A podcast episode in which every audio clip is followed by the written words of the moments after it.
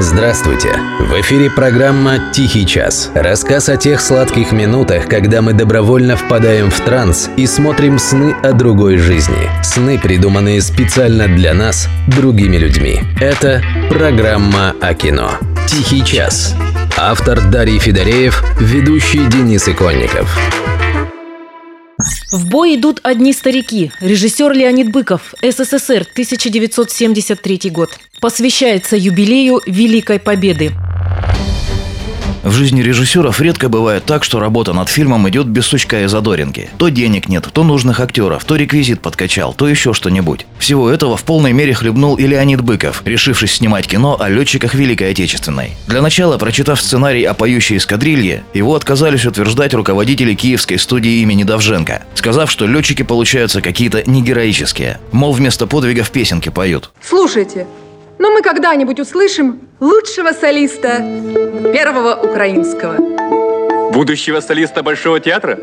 Так это запросто. Те, кто знал первоисточник сценария, категорически не поняли киношное начальство. Во время войны действительно существовала поющая эскадрилья. И не где-нибудь, а в гвардейском истребительном авиаполку, которым командовал Василий Сталин. В ней имелся собственный хор, а два самолета подарил эскадрилье сам Утесов. В 1944 году на одном из летных концертов побывал подростком Леонид Быков. Да и первоисточник первоисточником, но ведь важен был и посыл фильма, его философия. Сам Быков говорил так. «Мы хотели доказать, что побеждают те, кто остается людьми в самых жестоких условиях, кто берет с собой в бой все светлое, человечное. А что может быть прекрасней музыки? Человечество должно когда-нибудь понять, что ненависть разрушает, созидает только любовь.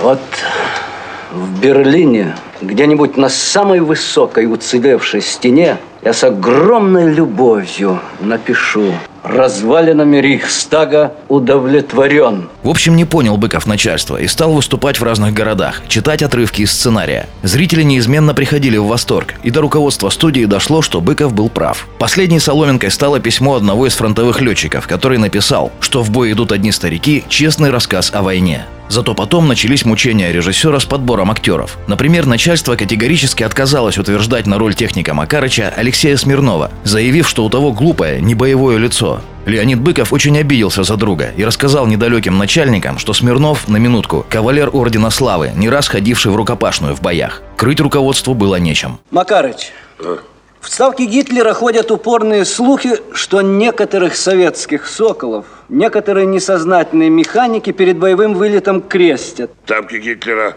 в те малохольные.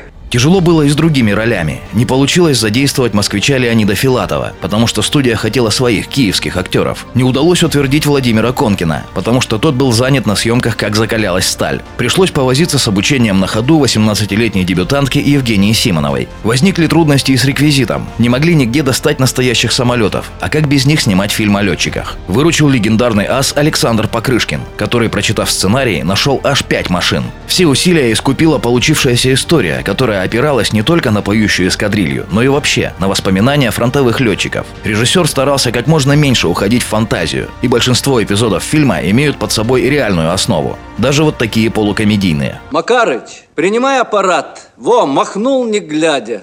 Извини, танка не было. Многие герои фильма также имеют реальных прототипов. Например, командир киноэскадрильи Титаренко – это фронтовой напарник еще одного легендарного аса Ивана Кожедуба – Дмитрий Титаренко. А Зоя – это заместитель командира эскадрильи знаменитых ночных бомбардировщиков Надежда Попова. Где здесь продеваются нитки?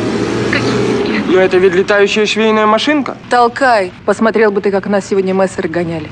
Ах, вы еще и летаете? Наверное, именно тот факт, что прообразы героев ленты были абсолютно реальны, заставили многих зрителей поверить происходящему на экране. Настолько, что сегодня на Украине героям фильма «Капитану Титаренко» и механику Макарычу установлены памятники в Киеве и Харькове соответственно. Вот так достаточно легкий, на первый взгляд, фильм, во многом почти комедийный, стал картиной о настоящей войне, о боевом братстве, о том, как опытные солдаты защищают новобранцев, о любви. Товарищ командир, решите на минутку. И в тот же миг влюбленное создание, включив форсаж, умчалось на свидание. И о музыке, которая помогла пережить войну и вернуться победителями. Новинка сезона. Арфы нет, возьмите бубен. От винта.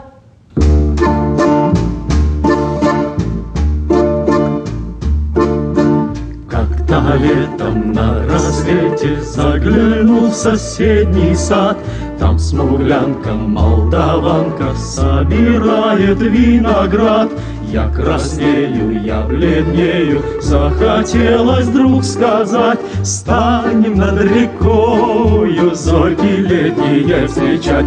Раскудрявый клен зеленый лист резной, Я влюбленный и смущенный пред тобой. Клен зеленый, да клен кудрявый, раскудрявый резной. Раскудрявый клен зеленый лист резной, Я влюбленный и смущенный пред тобой. Клен зеленый, да клен кудрявый, раскудрявый резной. А смуглянка, молдаванка отвечала парню лад Партизанский, молдаванский, собираем мы отряд. Нынче рано партизаны дом покинули родной. Ждет тебя дорога к партизанам в лес густой. Раскудрявый клен зеленый лист резной. Здесь у клена мы расстанемся с тобой. Клен зеленый, да клен кудрявый, да раскудрявый лесной. Раскудрявый клен зеленый лист резной Здесь у клена мы расстанемся с тобой. Клен зеленый, да клен кудрявый, да раскудрявый резной